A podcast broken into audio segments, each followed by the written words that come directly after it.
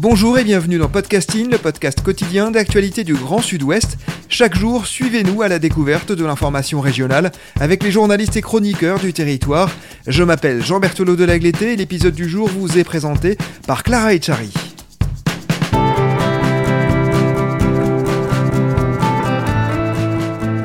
Nous nous intéressons aujourd'hui à un article publié dans la revue Far West, l'un de nos médias partenaires, et aujourd'hui on vous propose d'aller à la rencontre d'un jeune champion. Pas de foot ou de rugby ici, mais de la boxe taille. Il s'appelle Enzo, il a 15 ans, et c'est vous qui l'avez rencontré. Bonjour Xavier Davias. Bonjour. Alors commençons avec le principal. Présentez-nous Enzo. Euh, Enzo, c'est euh, un ado euh, qui habite à Biganos et qui pratique la boxe taille depuis tout petit, entraîné par son père et, et qui boxe au Fighting Club de Biganos en Gironde. Alors les auditeurs ne connaissent pas forcément son sport, la boxe taille. Est-ce que vous pouvez nous en dire un peu plus? Quelle différence avec la boxe anglaise par exemple? Bah, La boxe taille c'est euh, un sport qui est euh, classé dans les box pieds-poings. À la différence de la boxe anglaise où on n'utilise que les poings, bah, là on utilise euh, les pieds mais aussi les genoux et les coudes, ce qui fait qu'on a une, une approche vraiment différente de, de cette pratique-là. Quoi.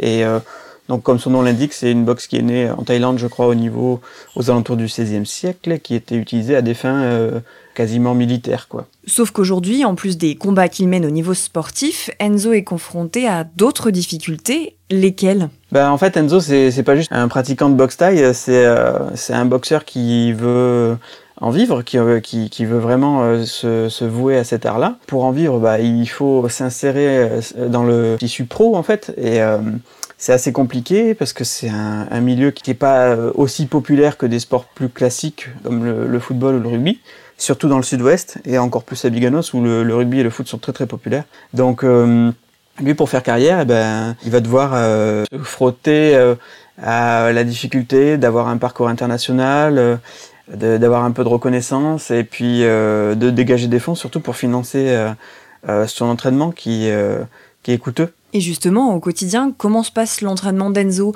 Comment est-ce qu'il fait pour jongler entre les sports et sa scolarité, par exemple? Bah, En fait, comme je le disais en préambule, euh, Enzo, il, euh, il s'entraîne au Fighting Club Boyen. Euh, donc, c'est le, club qui est animé par son papa, Philippe Perastre. Et donc, il, a la chance de quasiment fréquenter tous les jours la salle de boxe. Donc, lui, il est au collège actuellement.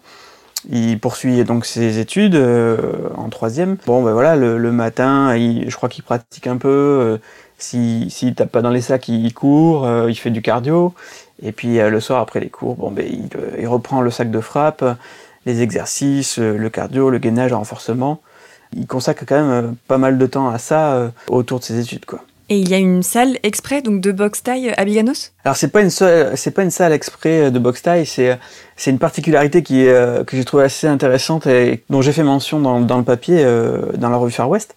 Euh, c'est que justement la, la, salle en question, elle est située dans le cœur de la tribune où on assiste au, au, match de rugby. En fait, il y a une, un corps creux en fait et il a une petite salle qui est vraiment très très modeste et euh, qui sert de, de salle d'entraînement pour le, le, club de boxe. Et c'est euh, c'est ici que, que Enzo s'entraîne euh, et qui passe euh, la plupart de son temps. Et en mars dernier, Enzo est revenu de Thaïlande couronné de succès, mais vous racontez dans votre article que c'est un épisode qui l'a marqué de façon plutôt négative. En fait, il est parti l'an dernier, c'était je crois mi-février, mi-mars, euh, il est parti quelques semaines euh, en Thaïlande pour s'entraîner, mais aussi pour disputer un, un, combat important dont il est revenu vainqueur. Euh, il a ramené ce qu'on appelle bon la ceinture intercontinentale. Il y avait un, un combat qui été organisé euh, avec des promoteurs, il l'a gagné, il est rentré euh, en vainqueur, et euh, donc il a été accueilli par ses proches, ses soutiens, les membres de son club, etc. Dans le papier, il y a une photo où on le voit, il est soulevé en fait, il est porté en triomphe par ses, ses, potes devant la mairie, mais quand il a voulu se présenter à la mairie pour partager sa joie et puis son, son bonheur, Bon, il est peut-être pas tombé sur la bonne personne, on lui a fait comprendre qu'il fallait pas rester là. C'est clair que lui, euh, ça a été un peu l'ascenseur émotionnel parce que son entraînement, euh, cette pratique-là, ça demande un engagement et, beaucoup de sacrifices, hein, c'est son choix, mais du coup, il est allé porter euh, jusqu'en Thaïlande, en fait, les couleurs de sa ville. Et euh, bon, lui, c'est pas qu'il il attend pas en retour, mais euh, il s'était dit qu'au moins ça pourrait être partagé, quoi, cette ce moment de joie. Et sur le coup, bah, la, la, la réaction euh, d'être un peu rejeté comme ça, euh, ça a été euh, un peu dur à encaisser, quoi. Plus que les coups qu'il a encaissés pendant son combat. Et d'ailleurs, c'était un combat d'un niveau assez élevé ou comment c'était un quel genre de challenge pour lui? Lui, c'est-à-dire qu'il est, il est plutôt dans une progression constante au niveau de, de, tous les combats qu'il dispute et les, les, compétitions auxquelles il participe au fur et à mesure, que ce soit au, au niveau euh, départementale, régionale, après en France, Europe. Donc là, il a fait quand même un, saut assez important parce qu'il est parti au berceau de, de, cet art de la boxe thaï, en Thaïlande. Euh, il allait s'entraîner dans des conditions particulièrement rudes, avec la chaleur, l'humidité, etc., qu'il connaît pas ici en Gironde. Donc euh, voilà, il était dans un camp euh, avec des conditions où il n'y a pas forcément de confort. Quoi. Le, le temps est consacré à l'entraînement il est un boxeur comme les autres, il n'est pas traité différemment. Et par contre, euh, quand il est euh, monté sur le ring pour disputer son combat, ah, il s'est retrouvé face à un combattant euh, thaïlandais qui était plus âgé que lui. Bon, il m'a, il m'a expliqué que voilà, quand il s'est préparé, il n'est pas parti. c'est pas qu'il n'est pas parti en vainqueur, mais bon, il s'est dit, il y a peut-être moyen que ça se passe pas comme prévu. Et donc, ça n'a pas été si facile que ça. Et il en a eu la confirmation. je crois qu'il m'avait expliqué dès le premier round ou avant la fin du second round, euh, il avait, euh, il avait pris une pêche, on va dire qu'il avait bien sonné. Et euh, il s'est dit là, il va falloir que je me réveille parce que ça va, ça va pas jouer en ma faveur. Et bon, il a fini par avoir le dessus, mais mais c'était pas gagné d'avance quoi. Donc il a été, il a été arraché sa victoire.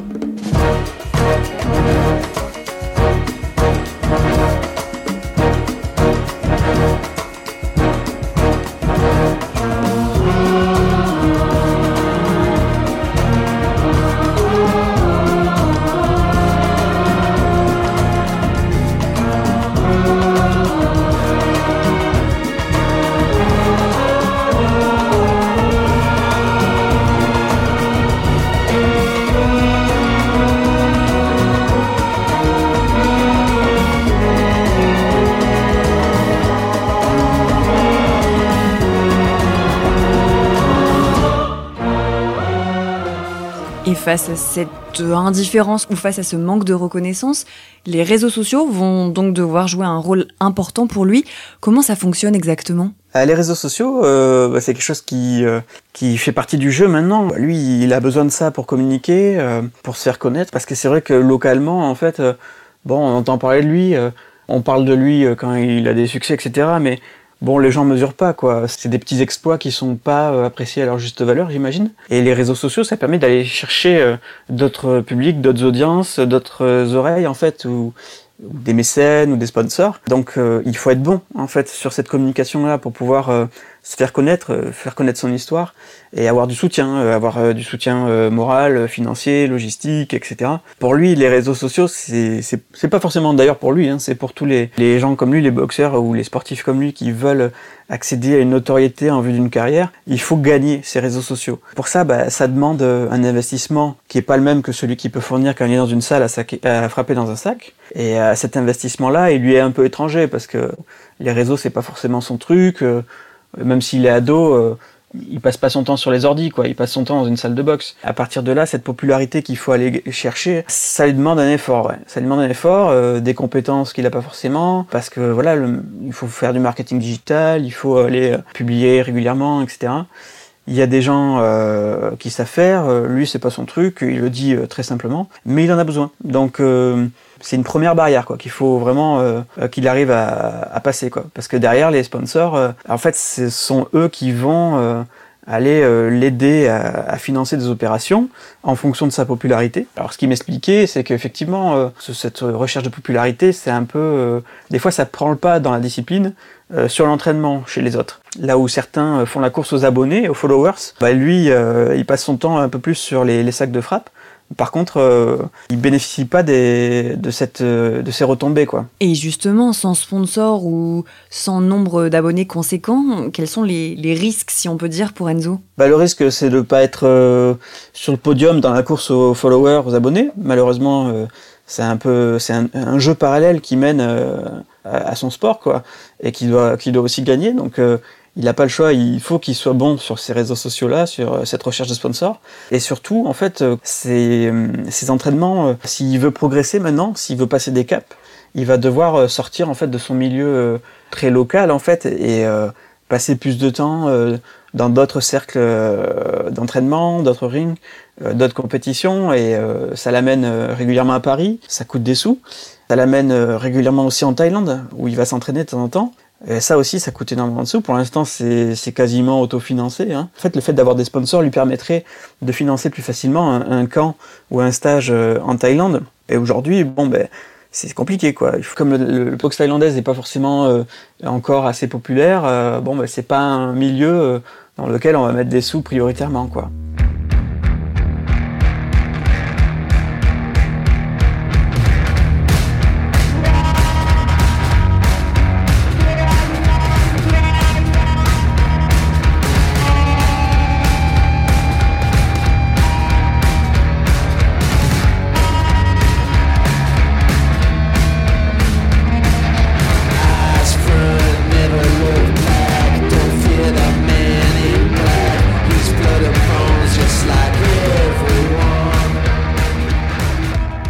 Qu'il y a d'autres boxeurs qui sont ou qui ont été dans son cas et qui pourraient euh, donner un retour d'expérience, on va dire? Pour l'occasion de cet article, euh, j'avais eu le plaisir de parler à, Jimmy Vienno, qui est euh, champion d'Europe, champion de France et champion du monde à plusieurs reprises.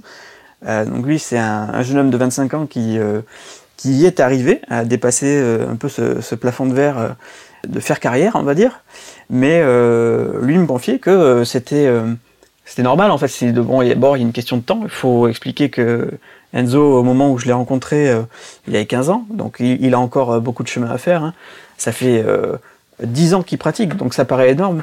Mais en même temps, euh, il a encore beaucoup de chemin à faire. Il faut serrer les dents, s'entraîner, s'entraîner, s'entraîner, et avoir cet investissement-là sans compter, quoi, parce que c'est le retour sur investissement, euh, il n'est pas immédiat. quoi. Et dans votre article, vous expliquez qu'Enzo a dû trouver une solution alternative en plus de la boxe taille.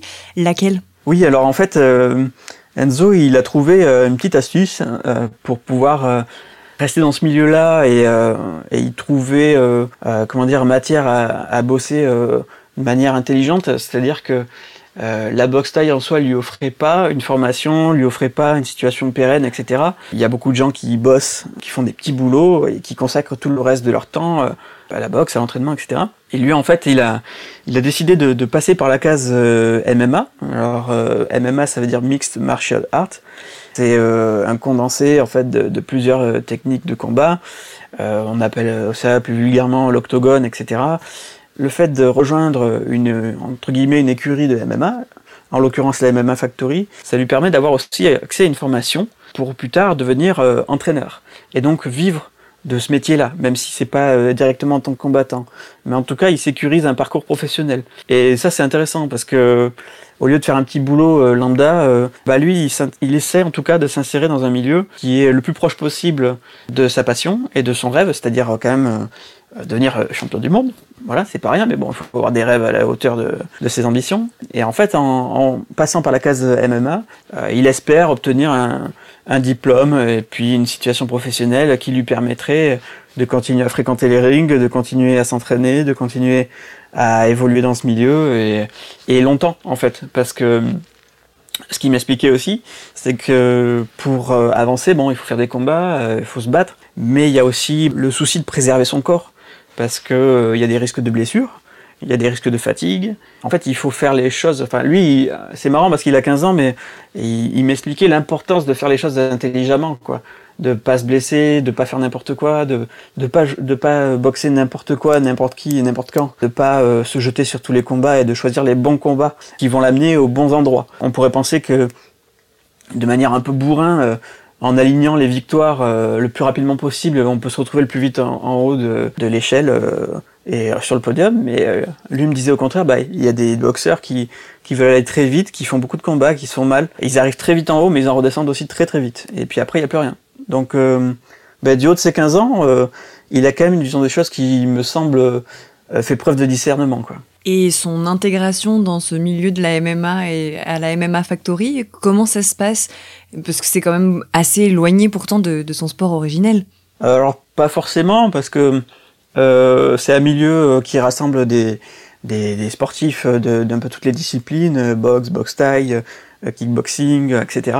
Il y a beaucoup de gens qui passent par par tous ces sports de combat. Donc euh, finalement, il se retrouve autour d'une même envie, quoi. Donc euh, l'intégration s'est bien faite. Là, il est euh, entre, je crois, le Pays Basque et Paris. A priori, de ce que j'ai compris, ils l'ont intégré assez vite. Il n'a pas pas de, de, grosses différences. il n'y a pas eu de, discrimination par rapport à, à son origine géographique ou à son sport ou à son âge. J'ai l'impression que ça se passe bien pour lui.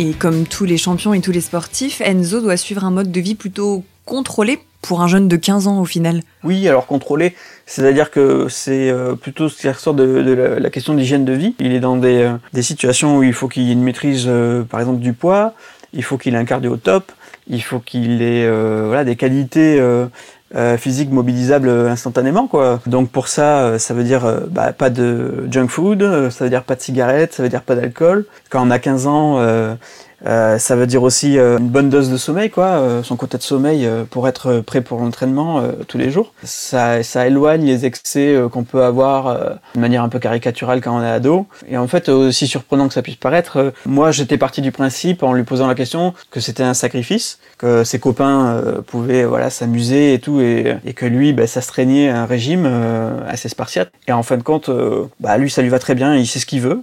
ça, il me l'a dit assez rapidement. Il connaît son objectif il sait ce qu'il faut faire pour l'avoir. Donc à partir de là, euh, l'hygiène de vie, euh, ça c'est pas un problème quoi. En fait, c'est même plutôt euh, naturel chez lui. Après, il y a aussi, il est très attentif à l'image qu'il peut donner en tant que jeune sportif. Donc il est un peu ambassadeur quoi aussi de, de, de, son milieu, de son club, euh, de sa ville quand il va euh, sur des rings euh, à droite à gauche en Europe ou même ben, comme on l'a vu en Thaïlande. Donc il est, il est soucieux de ne pas donner une mauvaise image, voilà, de pas faire n'importe quoi. Et pour lui, bah, cette vie bien cadrée bah, elle colle bien avec sa vision des choses. Quoi. Et maintenant, Comment s'annonce la suite pour Enzo? Quels sont ses projets? Bah En fait, il est revenu de Thaïlande avec cette ceinture juste avant le Covid, enfin juste avant le 17 mars 2020. Euh, C'était vraiment quelques jours avant, deux trois jours, on commençait à en parler. Et après, ben, la crise sanitaire euh, a perturbé euh, le déroulement des compétitions, a perturbé le déroulement des entraînements, surtout en salle, etc. Donc pour lui, ça a stoppé toutes les compètes et tous ses projets. Et l'entraînement, il a fait comme il a pu sur le côté. voilà, au lieu d'aller à la salle parce que c'est pas possible, il allé courir quand on avait le droit de sortir une heure, il allait faire son heure de sport, euh, en, courir. Et donc là, bah, je sais qu'il prépare, euh, je l'ai eu, euh, enfin, j'ai eu son papa au téléphone, il me disait qu'ils étaient en train de préparer un titre mondial. Donc il est en train d'approcher son rêve, quoi. Mais voilà, ça dépend aussi de la situation sanitaire, ça dépend même de la, pour tout vous dire, de la situation géopolitique des pays où ça doit se dérouler. Donc il y a déjà eu une tentative au mois d'avril qui a été avortée à cause d'un problème géopolitique. Et là, il doit euh, peut-être si tout va bien, euh, sur le courant de l'année 2021, euh, participer à un titre mondial. Donc ça serait son occasion en fait de briser ce plafond de verre et d'accéder un peu à une notoriété qui, qui l'attend en fait. Hein, il y est presque. C'est pas fait. Il faut pas mettre la charrue dans les bœufs, mais en tout cas, c'est dans les c'est dans les tuyaux. Bon, eh bien, on lui souhaite bonne chance dans tous les cas. Merci Xavier Davias d'avoir été avec nous. Merci, avec plaisir. Au revoir. Votre article est à retrouver dans la revue Far West et sur le site internet de notre média partenaire. Merci Clara Echari, c'est la fin de cet épisode de podcasting. Production Anne-Charlotte Delange, Juliette Chénion, Lisa Feignet, Marion Ruot et Guillaume Cascara. Iconographie Magali Marico. Programmation musicale Gabriel Taïeb et réalisation Olivier Duval. Si vous aimez podcasting, le podcast quotidien d'actualité du Grand Sud-Ouest, n'hésitez pas à vous abonner, à liker et à partager nos publications. Retrouvez-nous chaque jour à 16h30 sur notre site et sur nos réseaux sociaux, ainsi sur ceux des médias indépendants de la région qui sont nos partenaires. Retrouvez-nous aussi sur toutes les plateformes d'écoute, dont Spotify, Apple Podcast ou Google Podcast. Podcasting, c'est l'actu dans la poche.